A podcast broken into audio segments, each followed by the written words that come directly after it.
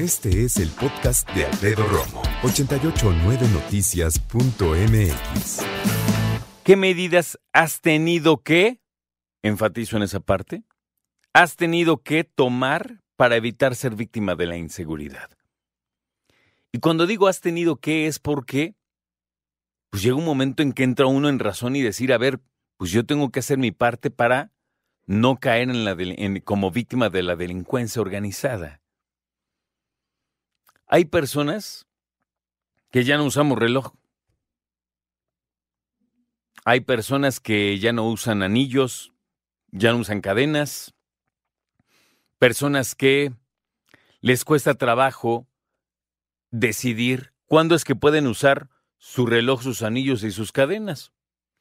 Porque ahora resulta, y esto está cañón, que a veces ya no importa ni qué reloj, ni qué anillos, ni qué cadenas traigas, ¿no? Con que te vean el bling bling. Fíjate, esto es una onomatopeya. ¿Qué es eso? Es el nombre que viene de un sonido. ¿No? Entonces el bling bling es el sonido de las joyas y también del resplandecer de las joyas. Entonces, te lo menciono porque hay personas, ya te digo, que ya no usan nada. Hay personas que en la cartera ya procuran tampoco traer mucho. Si tú eres una mujer de las que trae todas y cada una de sus tarjetas sabidas y por haber, está bien, cada quien, ya eres una mujer adulto y yo sé que sabes qué onda, pero ¿qué necesidad? Yo me pregunto. personas que ya no cargan con sus tarjetas de crédito o de débito a menos que las vayan a usar. Personas que ya no cargan con tanto efectivo, por cierto. Qué complicada está la cosa. Y mira, ya la edad que tengo y que tienes tú, ya tenemos los años suficientes para acordarnos y, y hablar acerca de lo que representaban años anteriores. Para mí, si me preguntas, la Ciudad de México nunca ha sido una ciudad totalmente segura y hay que bárbaro. No, para nada.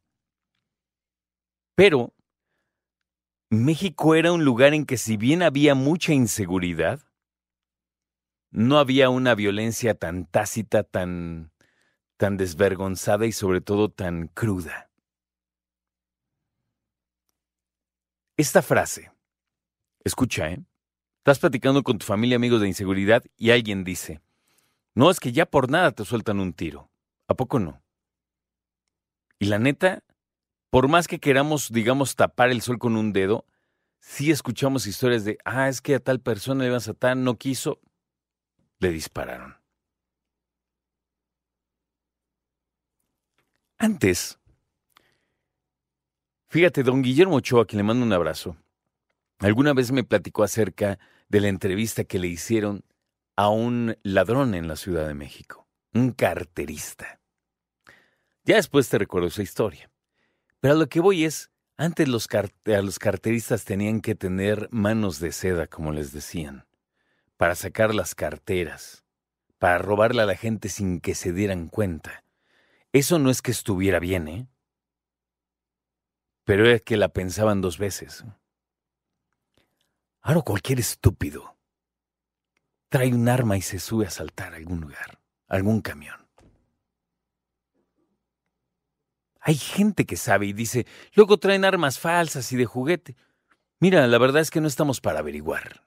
Y yo te pido que nunca trates de averiguar. Es que las cosas que con tanto esfuerzo, sí, yo lo sé, yo lo sé, me ha pasado. Me ha pasado desde que estoy chavito. ¿A qué edad te asaltaron por primera vez? Checa esa pregunta. ¿A qué edad te asaltaron o te robaron algo por primera vez? Yo tenía como 13 años, 12, 13 años. Y mira, si me, si me pudiera atrever, ahorita platico con mi equipo, pero si me pudiera atrever a discernir aquí una cosa muy sencilla, es cuando empiezas a salir solo con amigos. Y la situación a mí me parece bien delicada. Porque ahora ya te digo, tenemos que tomar medidas tú y yo para evitar ser víctimas de la delincuencia organizada. Yo creo que la autoridad hace su mejor esfuerzo sin duda. Que le echamos ganas mil operativo, no lo dudo y lo digo con toda seriedad, ¿eh? No lo dudo. Gracias.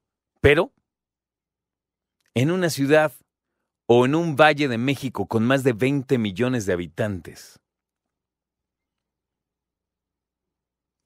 pues ¿cómo le va a hacer la, la autoridad para cuidar cada rincón?